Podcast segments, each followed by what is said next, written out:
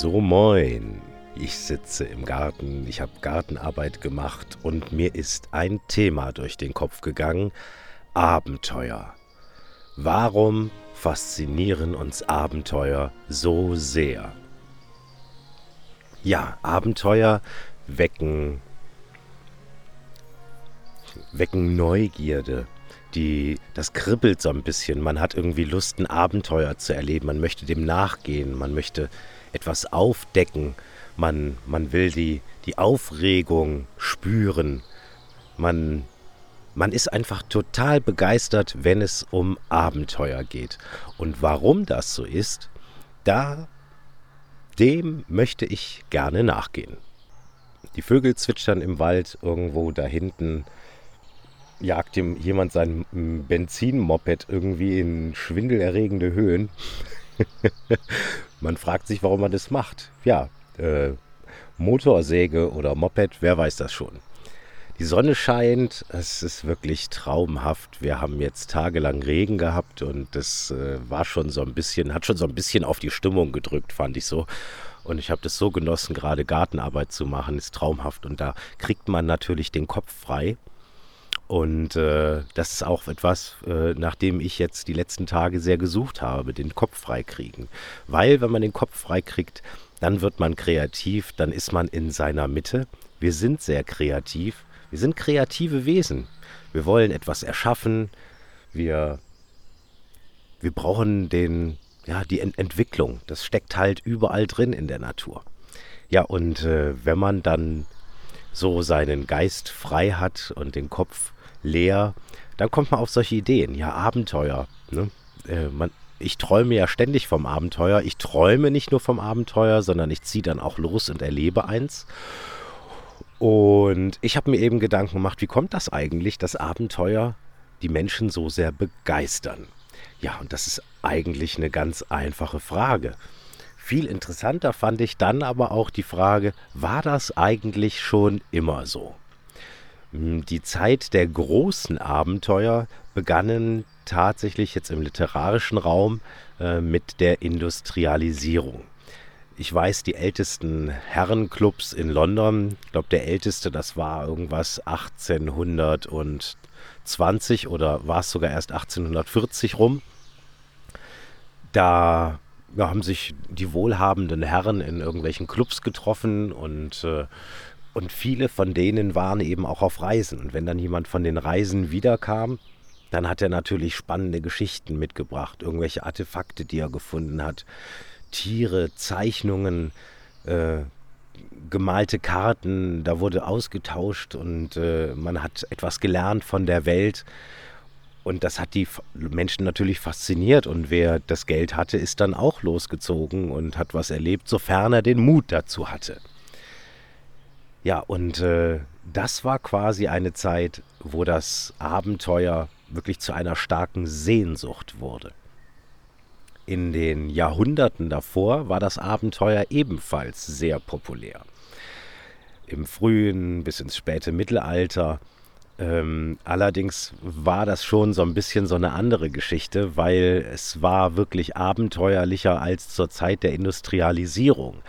Man wusste wirklich nicht so richtig, ob man aus einem Abenteuer mit dem Leben davon kommt und äh, das ist natürlich eine Sache, die die Spannung nicht nur hebt, sondern wo es auch wirklich mit einer gehörigen Portion Mut verbunden war, überhaupt loszuziehen und etwas zu erleben oder zu entdecken.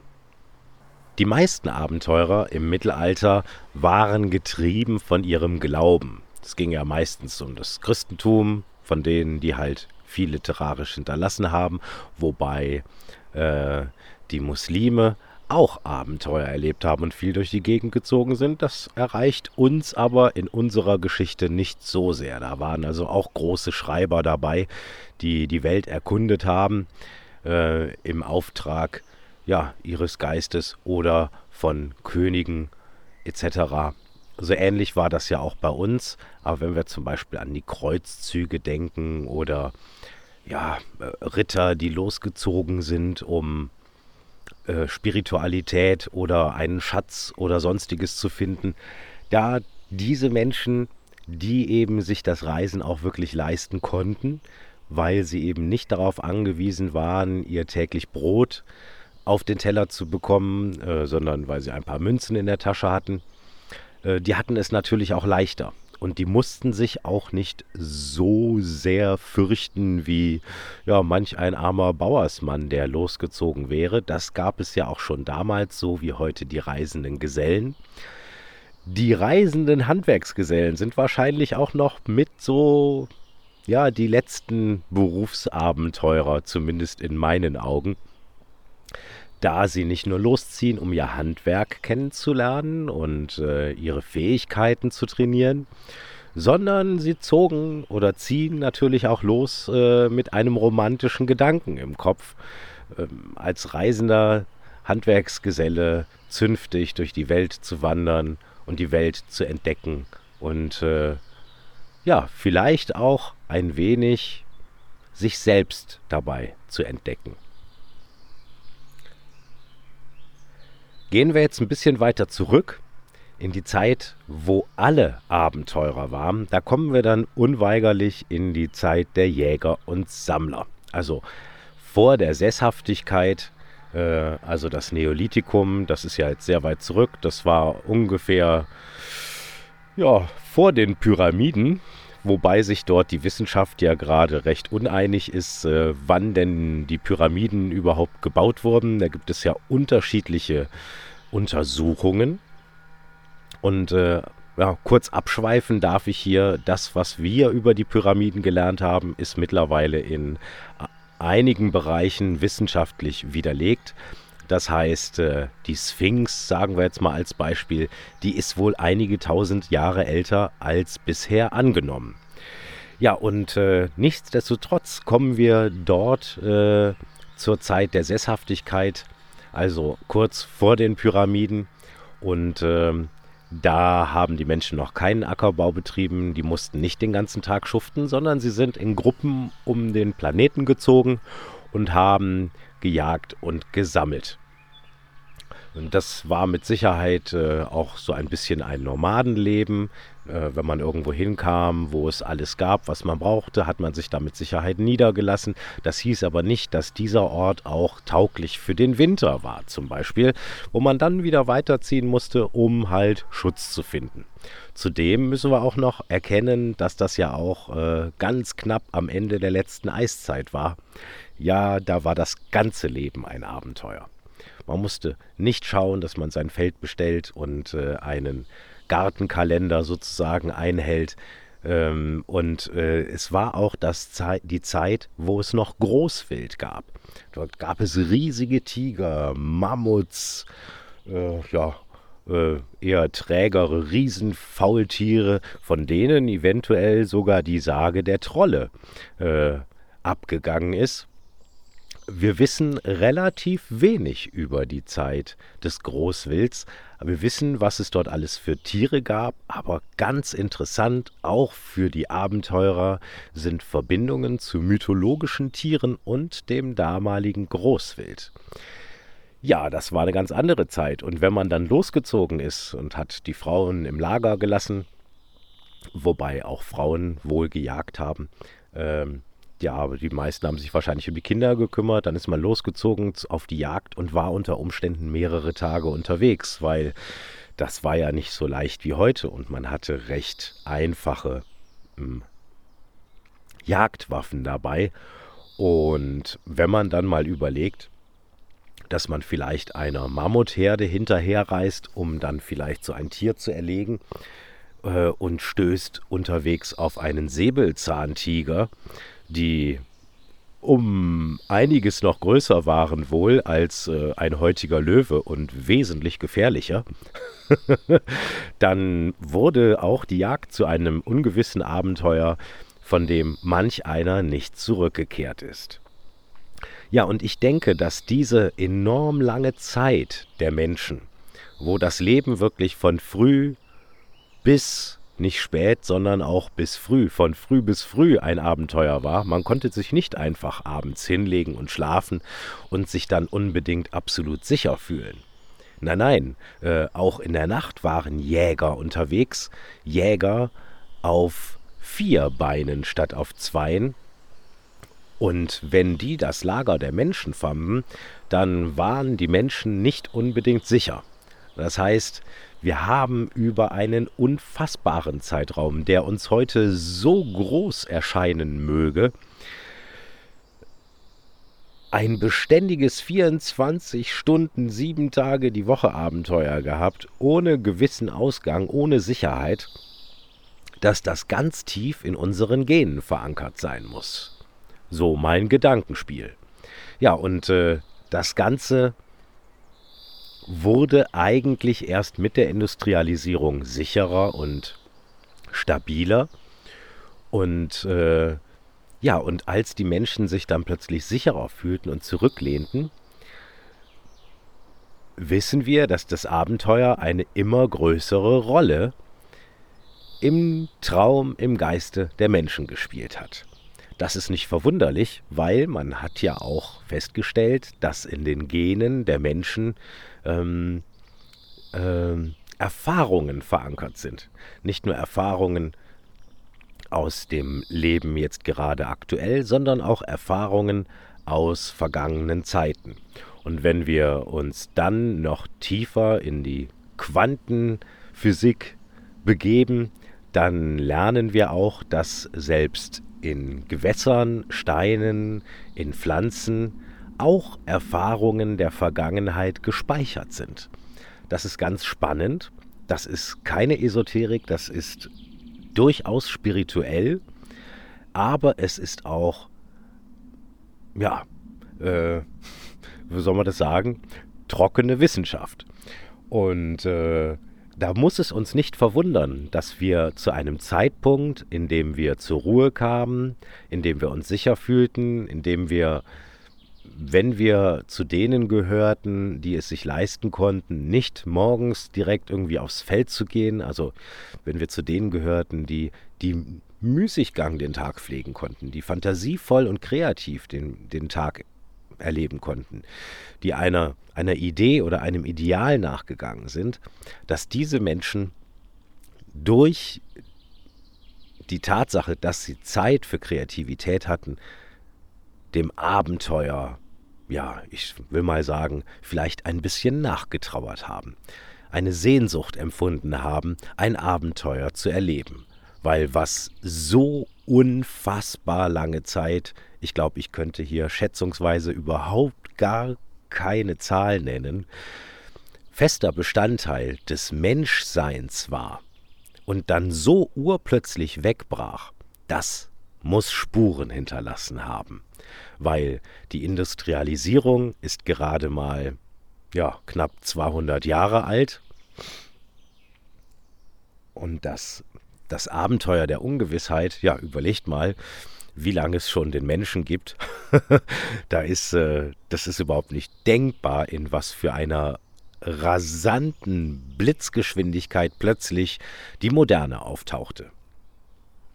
Ja, und heute sind wir immer tiefer geraten wir, also in einer rasenden Geschwindigkeit geraten wir immer tiefer in einen Alltag, der wirklich fern vom Abenteuer ist. Das ist auch ein Grund, warum viele Menschen zum Beispiel sehr gerne Fernsehen. Ich mag auch Filme gern, aber einen Fernseher habe ich gar nicht. Und äh, wenn ich nur mal irgendwo bin, wo Fernsehprogramm läuft, halte ich das oft keine 20 Sekunden aus, bis ich dann sage, können wir das nicht ausmachen oder äh, ich verlasse den Raum, weil ich, äh, nee, das ist wirklich nicht meine Welt. Aber ich mag es, einen schönen Film zu schauen, wo keine Gewalt verherrlicht wird oder propagiert wird, ähm, wo man wirklich etwas erleben kann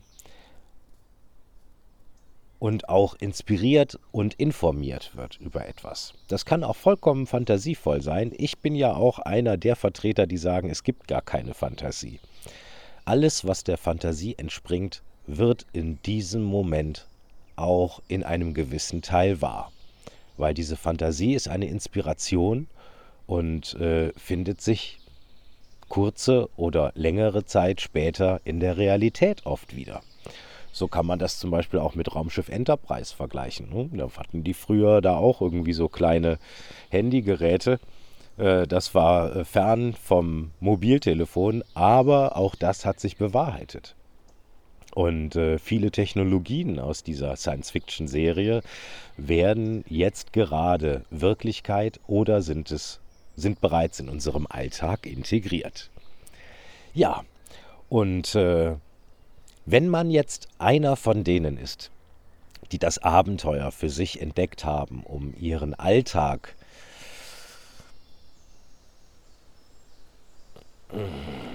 lebenswerter zu gestalten, und sei es nur im Geiste, dann ist das ein klares Zeichen, ein Signal, dass dieser Mensch etwas ganz dringend braucht. Er braucht ein Erlebnis. Wenn man so sehr von Abenteuern träumt und man kommt den ganzen Tag lang nicht dazu, ein Abenteuer zu erleben, weil man eben nicht in der Situation ist wie ein, ein Ritter im Mittelalter oder irgendein ähm, reicher Gentleman äh, vor 200 Jahren in einem Londoner Club, Menschen, die quasi es nicht nötig hatten, Geld zu verdienen. Wenn man eben nicht in dieser Situation ist und man muss morgens um sechs in die Firma, kommt abends wieder und ist müde, muss sich dann noch um Haushalt, Familie, was weiß ich was kümmern und fällt abends müde ins Bett. Und träumt die ganze Zeit von einem Abenteuer. Oder man schaut zum Beispiel auf YouTube sich äh, irgendwelche Erkundungen an und fühlt sich dann so gut, und, und gerät ins Träumen und sagt, ach Gott sei Dank, ist das schön, dass ich das gucken kann. Dann sollte man sich vielleicht Gedanken machen, ob man in seinem Leben etwas verändern sollte. Etwas, was einem aus dem Alltag herausholt und ins Erleben hineinbringt. Ihr merkt, worauf ich hinaus will. ja, dies ist ja auch Teil äh, des Kreises der umsichtigen Abenteurer. Der Kreis der umsichtigen Abenteurer ist nicht nur ein großartiges Netzwerk, das äh, jetzt im Übrigen, wie ich gerade vor zwei Stunden erfahren habe, jetzt bald erst richtig durch die Decke geht, was das Abenteuer- und Erlebnisnetzwerk deutschlandweit angeht. Ähm, da wird es die Tage noch viel spannender als bisher ähm, sondern der Kreis der umsichtigen Abenteurer, wie ich schon in einem Podcast über den Kreis der umsichtigen Abenteurer vor ein paar Tagen äh, erklärt habe. Ähm, der ist von mir deswegen auch gegründet, weil ich vielen Menschen eine Hilfestellung gerne geben möchte, mehr Erlebnis und Abenteuer in ihren Alltag zu integrieren. Das kam daher, weil ich sehr viel, sehr viele Zuschriften bekomme von Menschen, die, die träumen, die sich bedanken, die Fragen stellen, die, die, die einfach nach, nach mehr Erlebnis rufen. Und mein Gedanke war, Mensch, wie kann ich denn diesen Leuten helfen, dahin zu kommen? Und was bei diesem Gedanken herauskam, war der Kreis der umsichtigen Abenteurer ja, wie ich schon erklärt habe, wird es äh, in Kürze einen täglichen Gedankenimpuls, mit dem man sich beschäftigt, über den Tag geben und äh, in Abwechslung auch eine kleine Tagesaufgabe. Die werden immer früh morgens äh, veröffentlicht, sodass man direkt nach dem Aufstehen diesen Impuls aufschnappt oder diese Aufgabe, womit man sich dann den Tag über beschäftigt. Der Trick dabei ist, dass wir durch diese tägliche Beschäftigung mit dem Ziel, mehr Abenteuer zu erleben und mehr Erlebnis in den Alltag zu holen, unser Unterbewusstsein ein wenig umprogrammieren quasi aus dem tristen Alltagsgefühl in ein Abenteurergefühl. Und durch dieses tägliche Training, ähm, das kenne ich aus anderen Programmen, dauert es nicht sehr lange, dass man plötzlich seinen Alltag vollkommen anders erlebt durch die Beeinflussung des Unterbewusstseins mit diesen täglichen Impulsen und Aufgaben. Und das ist ein sehr schöner, einfacher Weg. Und um das Ganze zu unterstützen und da mehr in die Tiefe zu gehen, kommen eben solche Podcasts wie dieser, den ich jetzt hier als ersten veröffentliche in dem Bereich, um ja, um vereinfachte Wege zu finden, sein Wunschziel umzusetzen, das Ziel des Abenteuerns. Abenteuerns, Abenteurerns, des Abenteurerwerdens. ja, genau. Ja, also wenn man also diesen Wunsch hat und man möchte dann etwas ändern, das Interessante ist, viele empfinden diesen Wunsch diese Sehnsucht nach Abenteuer, aber kommen noch nicht einmal auf die Idee, wirklich auch etwas zu ändern. Weil sie eben getrieben sind, ich muss doch und ich hab nicht und ich kann nicht und da ist doch die und die Hürde. Solange wir uns das vor Augen führen und diese Hürden und Probleme aussprechen und die immer mehr mit jedem Zweifel in unser Unterbewusstsein verankern, umso weiter entfernen wir uns von unserem Traum und unserem Ziel, Abenteuer zu erleben. Und deswegen ist es ganz wichtig, dann bald in Zukunft diese Impulse wirklich jeden Tag aufzunehmen und an denen zu arbeiten, damit diese negativen Gedanken, warum man nicht kann, verwandelt werden in eine positive Motivation, etwas zu tun. Weil, glaubt mir, es gibt keine Ausrede, sein Ziel und seine Träume zu verwirklichen. Das ist äh, egal, was für eine Ausrede man hat. Keine Zeit, kein Geld, keine Kraft, kein Equipment, äh, keine Idee. Also das, das zählt alles nicht, weil all das kann man erlangen und bekommen und man braucht dafür nicht einmal großartige Mittel. Man muss sich nur aus seinem Ich muss Kreislauf jeden Tag befreien. Das heißt nicht, dass man Dinge vernachlässigt und plötzlich nicht mehr zur Arbeit geht oder sich um die Familie kümmert. Nein, das heißt, dass man innerhalb dieses Kreislaufes Freiräume schafft für sich und sein Ziel um etwas zu erleben.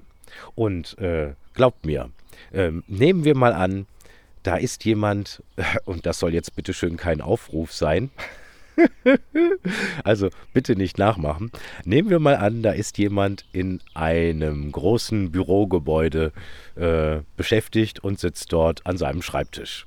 Ja, ist es denn eigentlich verboten, in der Mittagspause mal unten in den Keller zu gehen und sich mal den Keller anzugucken? Weil manch einer fürchtet sich ja allein im Keller. Vielleicht kann das schon ein Abenteuer sein. Und ich weiß, in großen Bürogebäuden gibt es so kleine viereckige Klappen im Keller, und wenn man die öffnet, sollte die nicht verschlossen sein, sieht man da drinne ein komplexes Tunnelsystem mit Rohren. Das sind die sogenannten Versorgungstunnel. Äh, Warum ich sage, macht das bitte nicht nach, ist erstens ist es ja wirklich nicht erlaubt, darum zu kraxeln. Und zweitens äh, sind so Versorgungsrohre auch oft mit irgendwelchen äh, nicht so gesunden Dämmmaterialien geschützt und so. Also kommt bitte nicht auf die Idee, das nachzumachen. Aber wenn ihr überlegt, ist das langweilig hier bei mir in meinem Büro, dann geht doch mal in den Keller und guckt mal nach solchen viereckigen Klappen, die so ein bisschen so eher so auf Brust- oder Hüfthöhe sind. Äh, da seht ihr, wow, da geht ein Tunnelsystem irgendwo rein. Äh, wie kann das denn da langweilig sein? Und worauf ich, Entschuldigung, jetzt hinaus will, ist einfach äh, das, überall wartet das Abenteuer. Man muss es nur hereinlassen. Man muss es erkennen und man muss ihm einfach folgen.